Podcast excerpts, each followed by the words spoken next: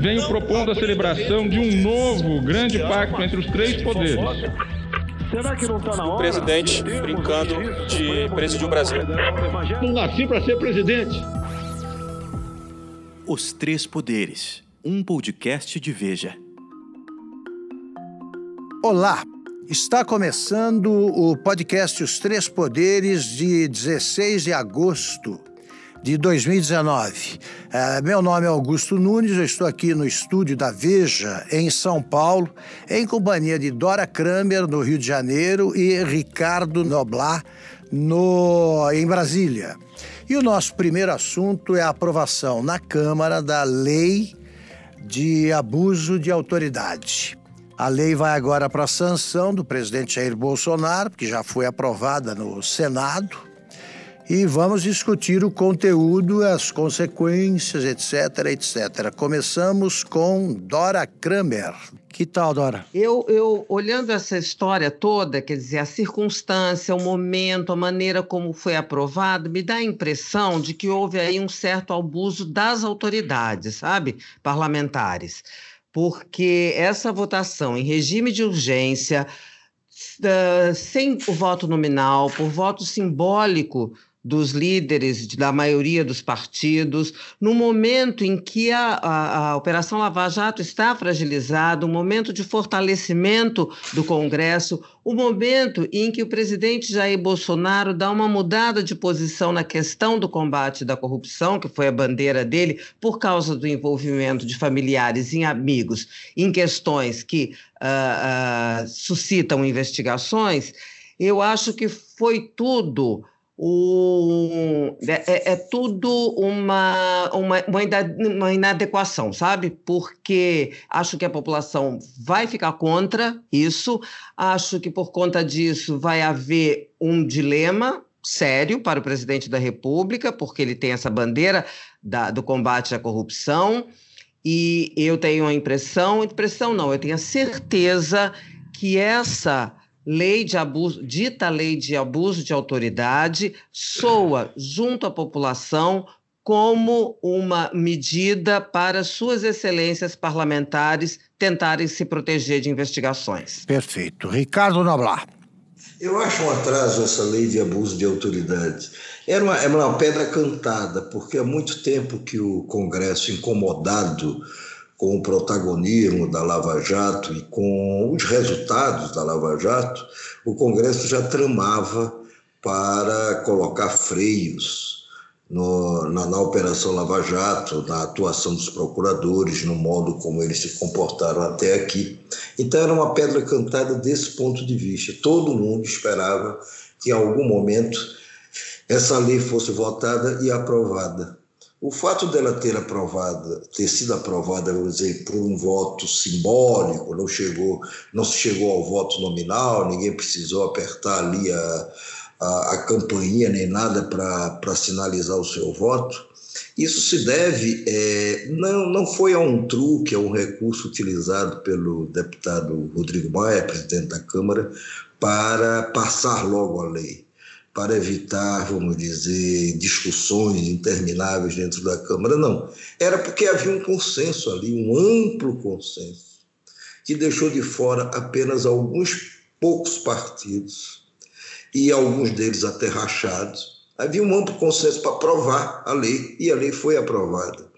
Claro que ela talvez não passasse agora, talvez ficasse para mais adiante, se não tivesse realmente um, um empenho, quer dizer, uma cobrança é, ou um conluio, digamos assim, entre os presidentes do Supremo Tribunal Federal e o presidente da República, ambos interessados de alguma maneira ou em se protegerem ou em protegerem os seus.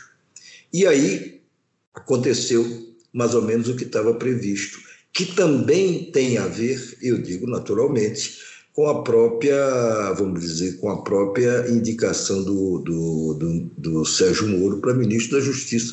O Congresso simplesmente detesta o Sérgio Moro, quer vê-lo pelas costas, culpa Sérgio Moro é, pela demonização da política, etc. e tal.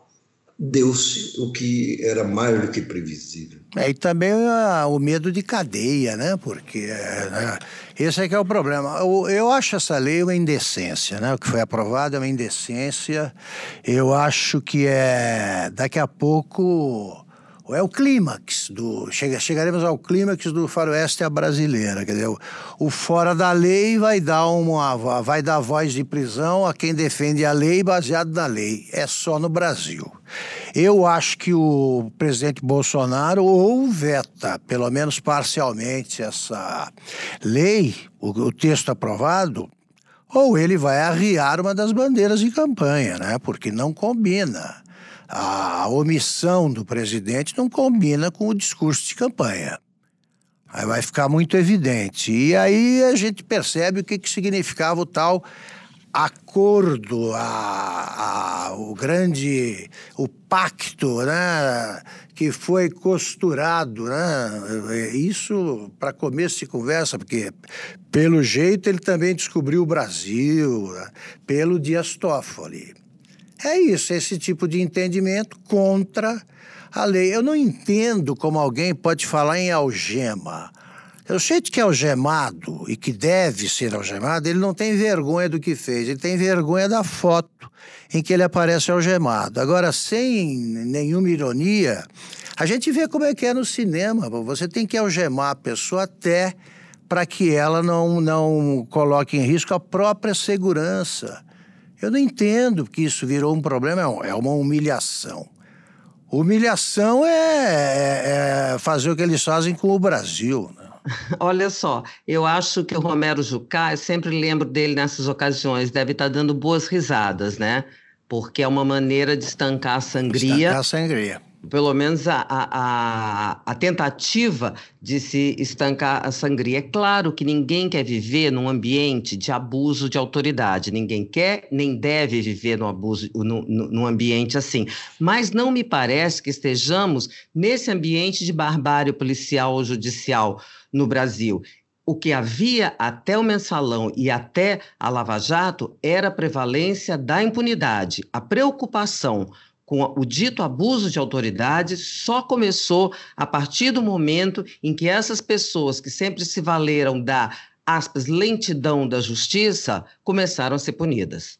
Faz tempo que a gente é, é, é, assiste investidas contra a Lava Jato, faz tempo que a gente muitas vezes imagina que realmente é, essa determinada investida vai vai, vai acabar com a operação, ou vai truncá-la fortemente, ou vai impedi-la de, de chegar a, a melhores resultados, e isso não acontece. Eu não digo isso para ter nenhuma leniência nem, nem, nem complacência com o que o Congresso votou, não é isso.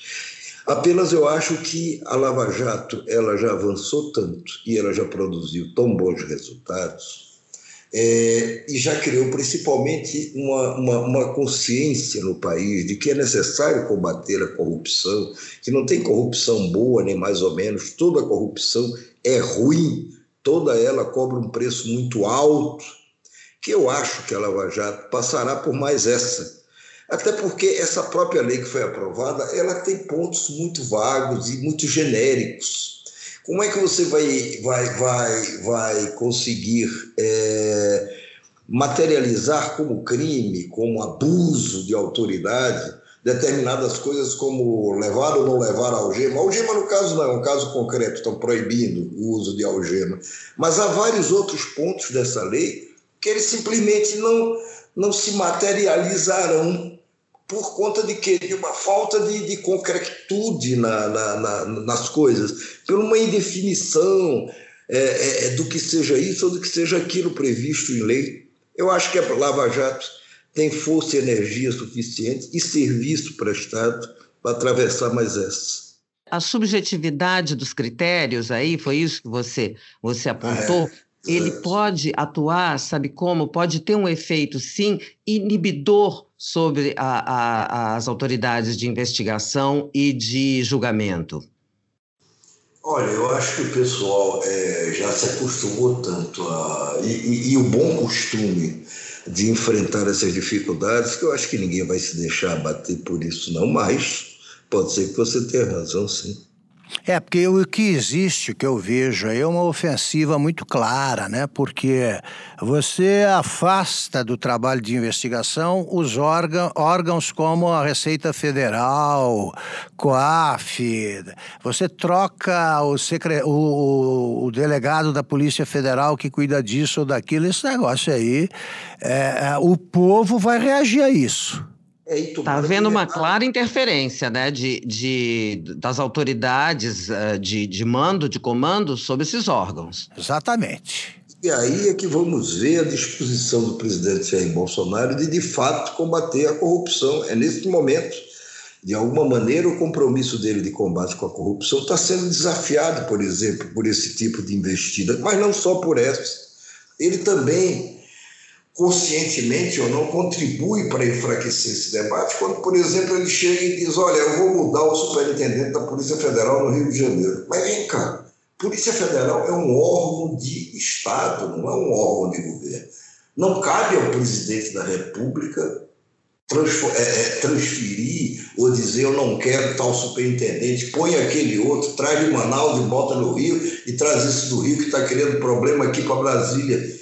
E criando problema o que? Você vai ver, e o próprio Bolsonaro admitiu, é, o superintendente da Polícia Federal no Rio de Janeiro não tem sido, digamos, permeável às vontades e aos desejos da família Bolsonaro.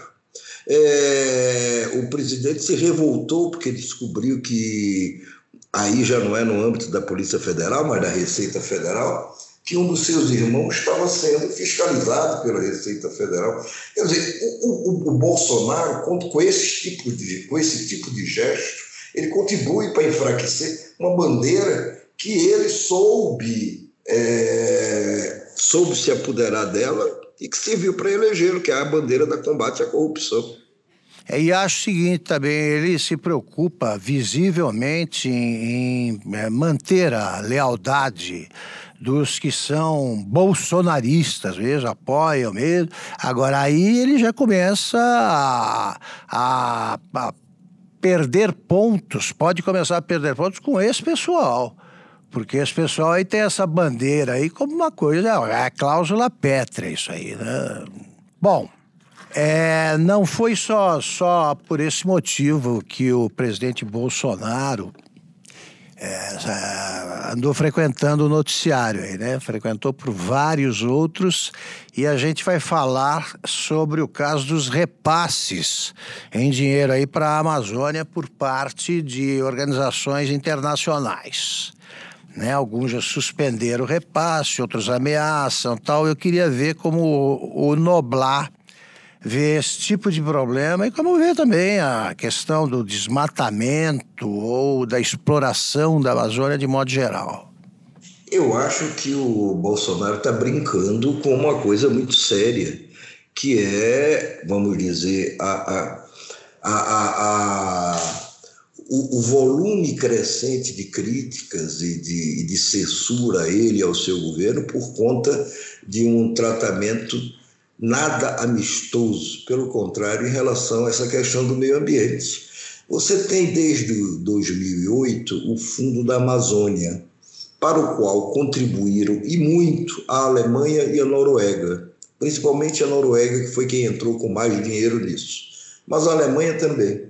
Então chega o presidente, chega o presidente Bolsonaro, com todas essas declarações hostis a essa questão do meio ambiente, privilegiando é, mais a questão da, do, do pagamento de eventualmente de desapropriação de determinadas áreas que estavam sendo desmatadas, é, mais preocupado com quem está fazendo isso do que com o meio ambiente em si. E aí o presidente começa a trombar com esses financiadores internacionais do Fundo da Amazônia, mas não só, também com a mentalidade que existe hoje, mais ou menos universal, de que é preciso preservar o meio ambiente, dentro dele, claro, a Amazônia, e ele parte para trombar direto com isso. É, e não só faz isso, não só tromba, não só bate de frente, como o faz com, com termos muito duros e muito pouco diplomáticos, muito grosseiros. ele é capaz de se referir à primeira-ministra é, da Alemanha, Angela Merkel, considerada a, a, grande estadista deste início de século, como uma pessoa, ah, vai lá, pega esse dinheiro e vai reflorestar a Alemanha. A Alemanha está reflorestada, está bem cuidado o meio ambiente lá. Ou então a Noruega anuncia que poderá, porque ainda não suspendeu, poderá suspender sua participação no fundo da Amazônia. Aí vem Bolsonaro e diz: ah, a Noruega mata baleia e põe em risco não é só a ajuda desse país ou de outro, ele põe em risco o importante acordo firmado ou que está para ser firmado pelo Mercosul com a Comunidade Econômica Europeia, acordo esse que ainda precisará ser ratificado pelo Parlamento Europeu. Uma coisa que poderia acontecer em mais um, dois, três anos poderá se estender por mais tempo por conta dessa desse, desse modo nada exemplar de comportamento do presidente. O ex-ministro Blairo Maggi, da Agricultura, numa entrevista ao jornal Valor, ele mostrou claramente, ele demonstrou sua preocupação e dos outros grandes produtores, não só de soja, mas de, de alimentos em geral, com esse conflito. Isso pode prejudicar grandemente a, a, o, o, nosso mundo rural, a nossa produção de alimentos. Hoje o Brasil tem um papel importante e, e, e ocupa um espaço importante nisso tudo. Não, agora vamos aquecer a discussão aí. Tem um negócio que me incomoda, que eu não preciso dizer aí que eu sei da importância do meio ambiente. O que me incomoda é o seguinte: essa história que você falou assim, a Alemanha está muito bem reflorestada, tá não nem a Noruega. A cobertura vegetal do Brasil é muito maior que a desses países. Esses países tiveram alguma, algumas tribos aí no passado equivalente aos nossos indígenas, né? assumiram todas. Todas. Por que, que eles cobram do Brasil o que eles nunca fizeram? Tá? A Alemanha não tem muita floresta, não. A área plantada do Brasil é minúscula. O agronegócio brasileiro é poderoso pela tecnologia. A área plantada é o único país que tem uma floresta desse tamanho. Se você pega a, o, a parte que a Amazônia ocupa no mapa, ela é muito expressiva. E os caras que não cuidaram das próprias florestas, eles querem cuidar aqui com um tipo de arrogância que às vezes, se é, às vezes fica equivalente às bobagens feitas ou ditas aí pelo presidente. Esse fundo Amazônia, por exemplo, ele tem várias irregularidades e nós sabemos, todos nós, que ONG, você tem, no mundo das ONGs, você tem as honestas, as, as a, eficazes e você tem um bando de picaretas vivendo disso. Então não vamos também, não vamos achar que a Noruega é o modelo, porque é, o Brasil é o único país do mundo que tem tribo isolada, então de alguma forma nós preservamos os índios. Né? Mas Augusto, mas é evidente que ah, o desmatamento de uma série de áreas no país, principalmente pra, na Amazônia, no norte, etc. Tal, ele tem crescido ultimamente e crescido a uma velocidade preocupante. Se a gente tem ONGs, e deve ter seguramente, que não merecem fé nem credibilidade e que até se apropriam de riquezas nossas, muito bem, nós temos agora um governo com uma ampla participação de militares, com uma disposição muito grande. É um governo preocupado e justamente preocupado com essa questão da, da fiscalização, de evitar que as ONGs se apropriem de riquezas nossas e abusem da nossa paciência, que esse governo fiscalize e puna, se for necessário. Agora, isso não justifica o galopante crescimento do desmatamento que a gente está assistindo.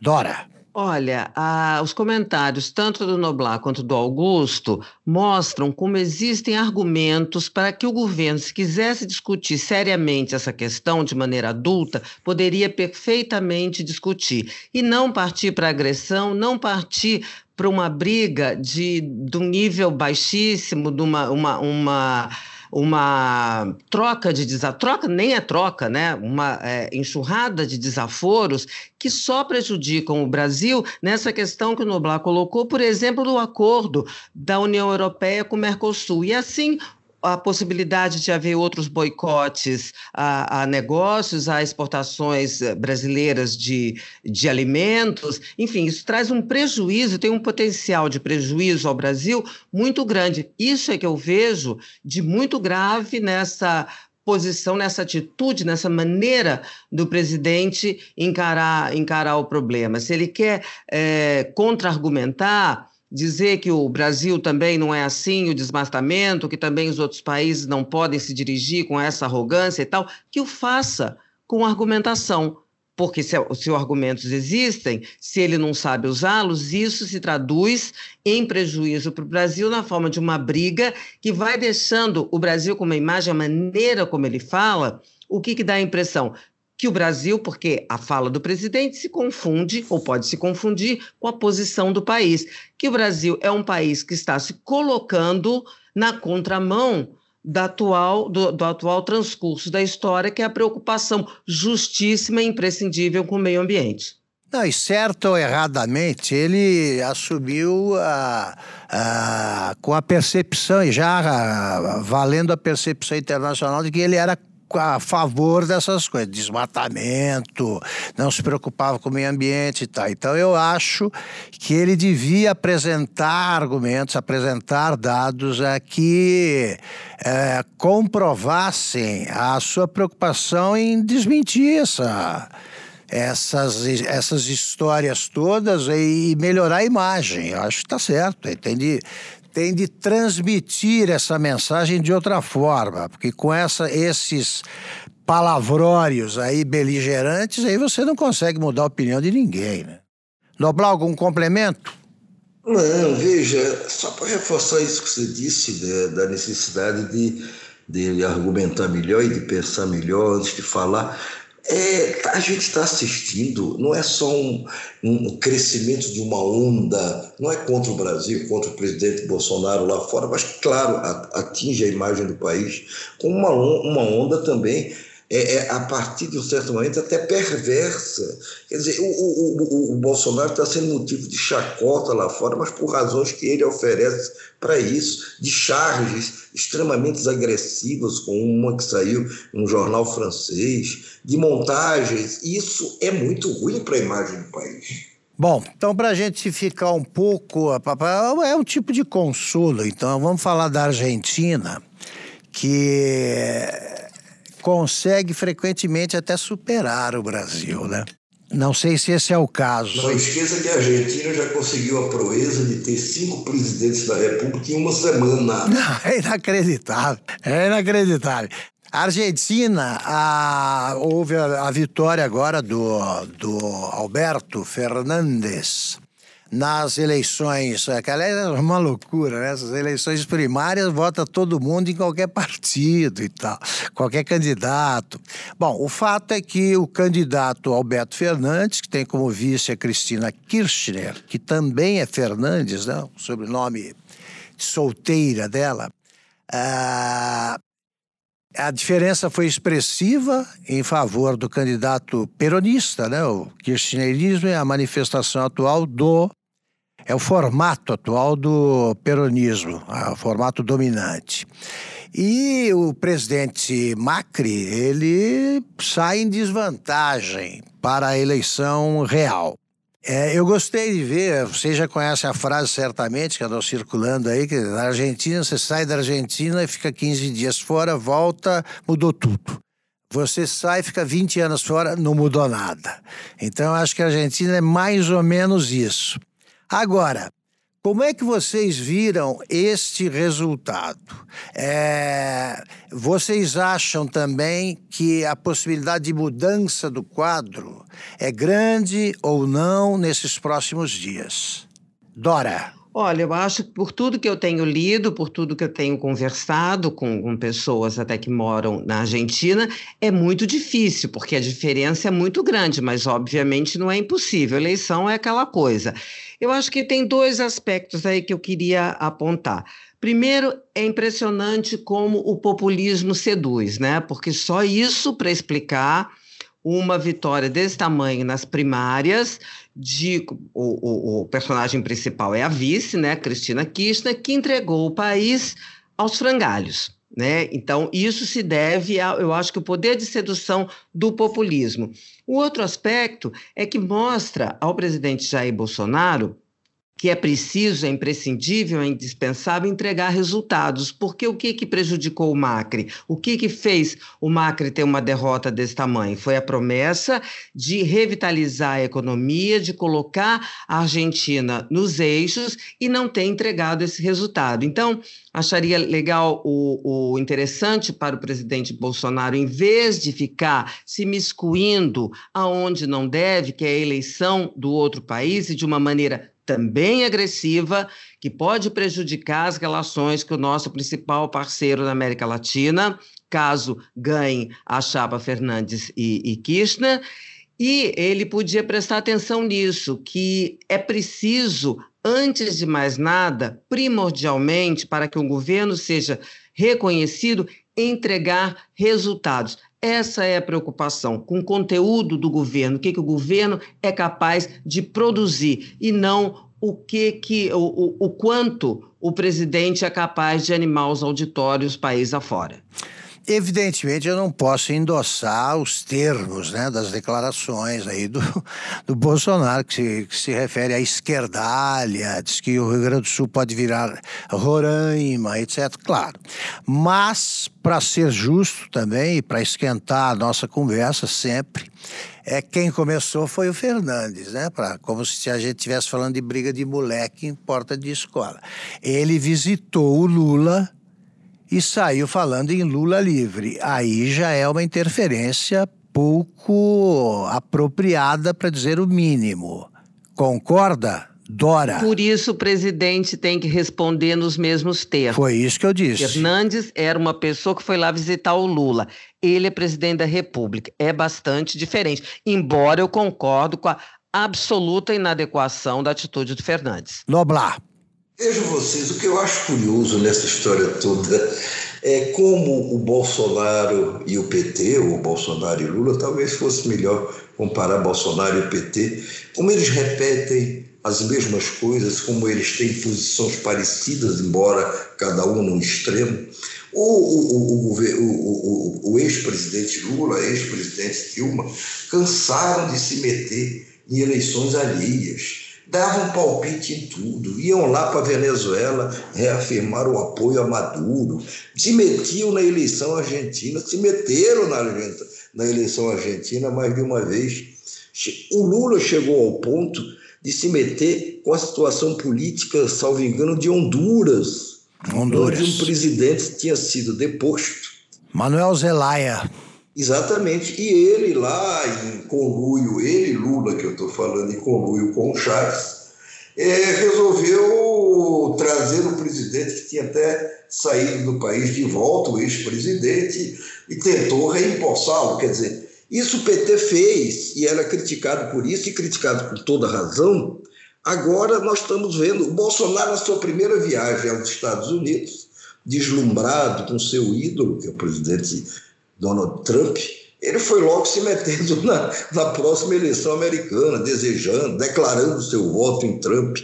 Ele fez isso aqui é, recentemente, ele se intrometeu em eleições, em eleições não, em conjunturas políticas em países como o Chile, como o Paraguai e agora com a Argentina. O que é que passa pela cabeça de Bolsonaro? Ele acha, como Lula também, que é capaz de interferir e de, de virar votos? Nesses países, e depois, como exigir que se respeite, que não se intrometam com a nossa realidade política, se nós nos intrometemos com a, a, a realidade política alheia. É, não, não, não faz o menor sentido isso, mas os extremos, no fim, sempre se parecem. É, esse tipo de interferência é realmente inexplicável, perseguível. É sobretudo por isso que você acabou de dizer, não muda um voto, não, não resolve nada. Você vai ao palanque, o PT ia a palanques na Venezuela, o Stedley do MST dava apoio ao Maduro, não adianta nada, não muda nada e é interferência sim. A política externa tem de servir aos interesses nacionais, é um negócio tão básico, tão elementar, que você não entende como isso aí é esquecido pelos extremos. É verdade, tá certo. Não, e, e, e no rastro do que disse o presidente Bolsonaro, vem o ministro Paulo Guedes da Economia, o ex-posto de Piranga, é, e o Paulo Guedes ontem ameaça: olha, nós não precisamos da Argentina, nosso crescimento não depende da Argentina, é, e se for o caso, até a gente larga o Mercosul, abandona o Mercosul, se a Argentina, por acaso, peitar os nossos interesses. Aí depois o Bolsonaro vem e diz: não, olha. Nós sairemos de lá se a Argentina fechar a economia. Mas quem disse que a Argentina vai fechar a economia? Ela é dependente. Não vai acontecer nada. Não vai acontecer nada. Então por que tanta bravata para depois? É. Para depois. Sabe o que eu aí... acho? Falta diplomacia, né? Uma coisa óbvia no exercício das relações internacionais. Inclui diplomacia, bons modos, tutano para negociar de uma maneira uh, que, que seja vantajosa para o país que é defendido.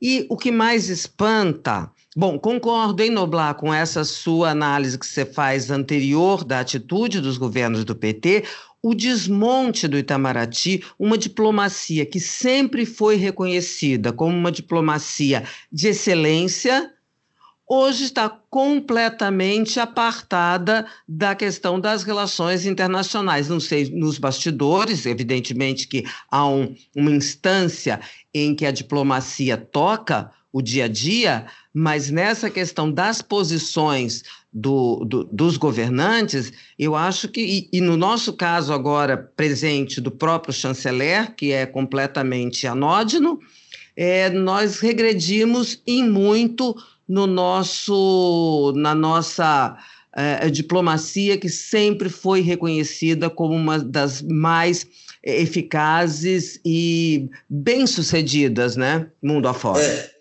coisa que também começou a mudar já em outros governos, né, Dora? Porque, veja bem, outro dia eu conversei com o. Estava conversando com o Marcos Azambuja, o sujeito é brilhante. Ele falando da Argentina, você percebe que é um diplomata preparadíssimo, sabe tudo. Foi embaixador, né? Exatamente. Então ele conhece a história, ele fala do peronismo com conhecimento de causa, ele é capaz de analisar ali a, a frio Uh, tudo isso e na, na, ninguém fica ofendido, porque é, é, é, é, a verdade que ele vê.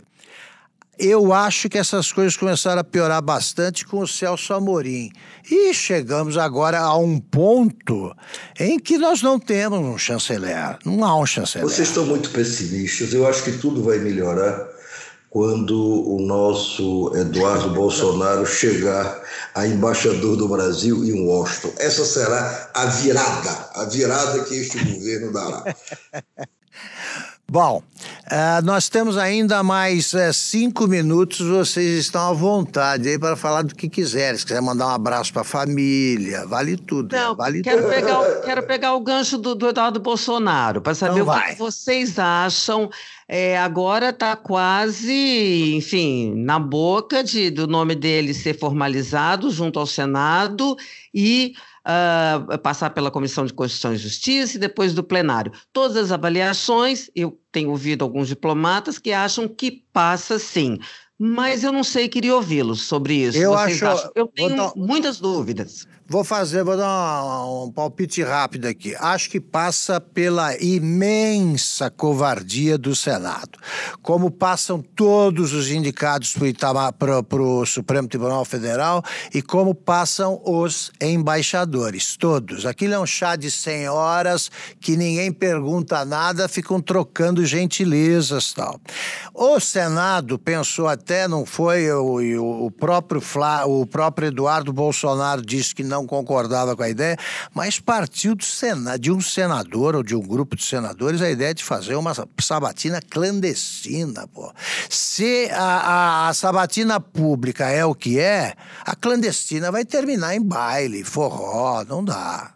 Eu acho que a covardia do Senado como quer dizer como um dos motivos para para para profetizar essa, essa aprovação do Dom Eduardo a ela deve se somar também na questão da distribuição de favores pagamento antecipado ou não de, de emendas parlamentares, que rola muito nesse tipo de situação, principalmente. Mas é uma forma de covardia também, né, Noblar? É covardia. Claro é uma, uma forma de covardia. Eu sim, mas o que eu estou dizendo é o seguinte: além do costume do Senado de dizer amém a todas as indicações, e aí não só de embaixadores, ministros, de tribunais, etc. e tal, soma-se a isso também isso, esse, esse jogo que aí é um jogo mais escondido, mais ali no escurinho dos gabinetes, mas que acontece e que já está começando a acontecer. O governo já está começando a entregar cargos, principalmente no Nordeste, a pessoas que possam, a senadores que possam votar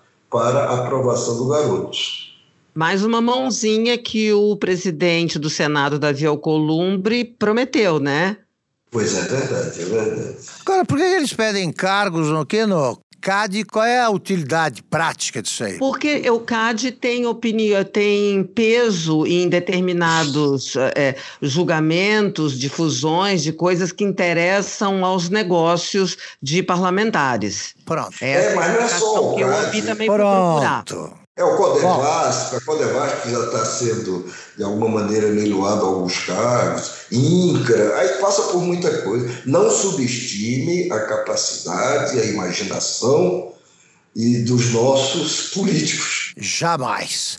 Dora Kramer e Ricardo Noblar, muito obrigado pela companhia. Foi ótimo estar com vocês de volta e até a próxima sexta-feira. Até lá. Abraços. Beijos.